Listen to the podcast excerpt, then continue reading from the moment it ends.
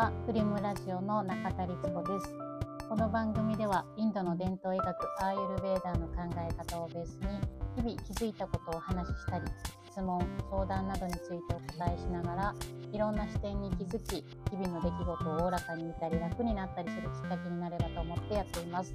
何かの作業や家事のお供にお聞きいただければ嬉しいです。有料のオンラインコミュニティもありますので気になった方は概要欄からチェックしてみてください。はい改めてこんにちは、えー、10月今日は3日月曜日です。いやもう今年めっちゃ早くないですかなんか。もうこれは年なのか。なんかコロナで時間の速さみたいなのが変わったのか。何なんだろうとすごく考えてるんですが。皆さんどうでしょうか？どうお過ごしでしょうか、えー、10月に入って昨日おとといと、まあ、12と週末だったので海に行ってきたんですけどすごい暑かったです。なんかこう夏の最後に絞り出すような暑さみたいな暑さでこう味わい尽くして帰ってきました。で今日からあのー、1ヶ月間、まあ、10月の平日は、えー、毎日オンラインコミュニティの方で聞くだけヨガ、まあ、ガイド瞑想、まあ、あの音声だけの配信で瞑想をすることになってまして今日からスタートしたんですね。であのポッドキャストではあのその日の朝、まあ、聞くだけヨガの時に話したお話をここでは少しもう少し掘り下げて話そうかなと思ってます。この聞くだけヨガは、まあ、お話しして瞑想したり例えば呼吸法をして瞑想したりまたは、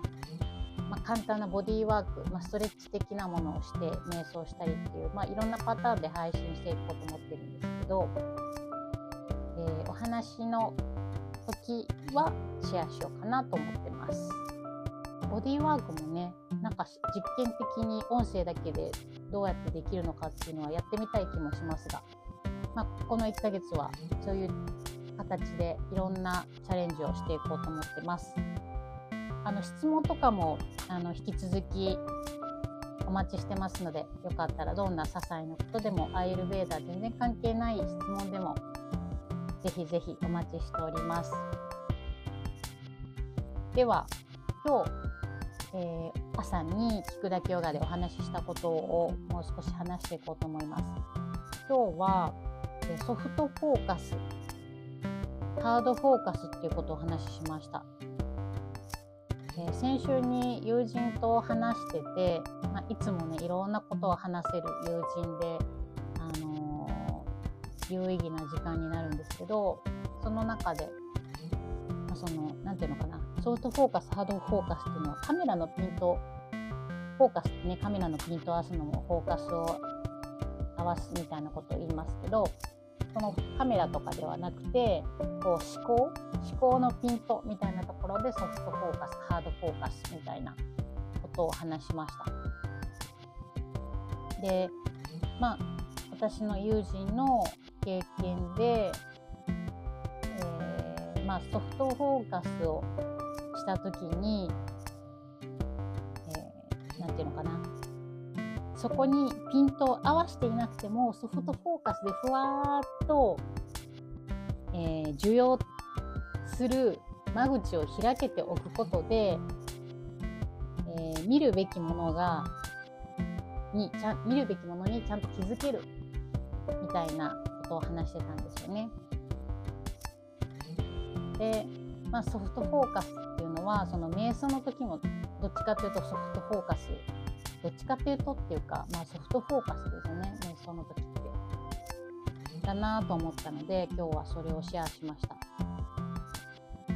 で、まあ、ソフトフォーカスハードフォーカスってどうどう何どういう違いっていうふうに思う方もいらっしゃると思うんですけど、えー、例えばハードフォーカスっていうのはこう 100m 走を走る時にもうゴールだけ見てそこに集中して視野を狭くしてもうゴールだけを見て走りますよね。100m 走を走ってる時に横にどんな人が立ってたとか、えー、なんだろうな、えー、なんか周りの景色みたいなことって見えないじゃないですか。でそれがハードフォーカス。焦点を合わせて視野を狭くする。でソフトフォーカスっていうのは何かだけを見ているわけではなくぼやーっと見ている状態。こう私生活でいうと例えばこうぼーっとテクテクウォーキングをしているとかえー、っとひたすらみじん切りするとか。縫い物をするとか洗濯機がぐるぐる回ってるのを眺めるとかこう何かに対してぎゅーっと集中してるわけではないけどぼやっと見ているぼやっとその時間を味わっているみたいなのがソフトフォーカスかなと思っているんですがこうソフトフォーカスの時間ってすごく心地いいですよね。頭の中にたくさんある選択肢みたいなのが一旦全部同じようなレベルになって。でそんな時にそんな時間を取るとふっとこうやるべきこととか何かあそれしようって思ったりだとかっていうことがこう向こうからやってくるような気がしていて。でそのソフトフォーカスの時間をうん作る練習ソフトフォーカスっていう時間を体験するっていうのが瞑想なんじゃないかなと感じてます。で、えー、私の場合結構こう何かに集中するともう周りが見えなくなってその目的に対してギヤーッとこうちょっとつ盲信するタイプなので構ねハードフォーカスの時間が多いんですよ。で昔は特に本当に多くてでもぜいぜいぜいぜいすごくパワー使うから疲れるみたいなでもなんかこう無理にそこのゴールに対してハードにハードフォーカスをしているのでなんかそのゴールが本来の自分が望んでいるものじゃないような感覚っていうのもよくあるんですね。で、まあえーとヨガを始めたりえ瞑想を始めたりアーユルベーダーの考え方哲学をいろいろ勉強していく中で、えー、どんどん力の抜き方が分かってきたりというか。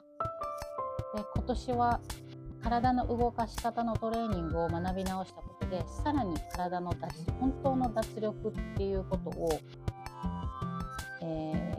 ー、気づけてきたのでさらにソフトフォーカスの時間が自分の生活の中で増えたなと思ってます。でその時にすごく選択肢がシンプルになってるなと思ったしその変な力を入れて何かを成し遂げなきゃいけないみたいなあの何て言うのかなこうメラメラ目の中にこう炎があるようなそんな時間がすごく少なくなってでも力を抜けるからこそ力をこうかけるところ頑張るところ筋肉をギュッと収縮させるタイミングみたいな時はちゃんとスイッチが逆に入るなと思っていて。なんか前はずっと緊張している状態でやっていたことがたくさんあったなって最近はすごく思います。皆さんはどうでしょうソフトフォーカスハードフォーカス。これね誰に聞いたのか忘れたんですけど、あのー、サッカーの全日本代表の元元代表の中村俊輔選手があのコーナーキックがすごく上手な選手だったんですけどコーナーキックを蹴るときにこうゴールを視野を狭くしてゴールをぎゅっと見ているっていうよりもなんとなく広く見ている。っていうのを聞いたことがあってそれってまさにソフトフォーカスだなと思ってでそのなんとなく見ているのにあれだけコーナーキックが精度の高いものがね照れるっていうのは、うん、どうしてだろうなと思います。なんかこう何かをやるときってぐっと力を入れて視野を狭くして交感神経高くして鼓動を速くしてっていう風に、まあ、もちろんすることで体の身体機能としてすることで、えー、そこに全力を注げるっていうのはあると思うんですけどでも体の力の抜き方っていうのを知っておかないと逆に力を入れるそこに全力を注ぎ込むっていうことも難しくなるんじゃないかなと思いましたなので結構今力を抜くで力を抜いて、えー、本来使うべきところを使う、まあ、イコール、えー、力を入れるべきところに入れるみたいなところを最近すごく意識してトレーニングとかヨガとかあとは瞑想とか、まあ、日々の仕事への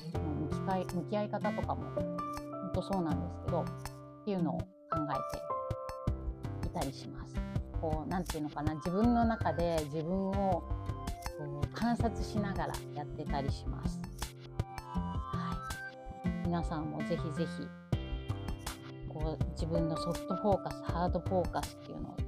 えてみてください。この話はねすごくなんか長くなっちゃいそうなのでまた今月いろいろ話していこうかなと思ってます。えー、ご意見や感想とか質問などあればいつでもお待ちしています。今日もお聴きいただきありがとうございました。えー、引き続き良い一日をお過ごしください。ありがとうございます。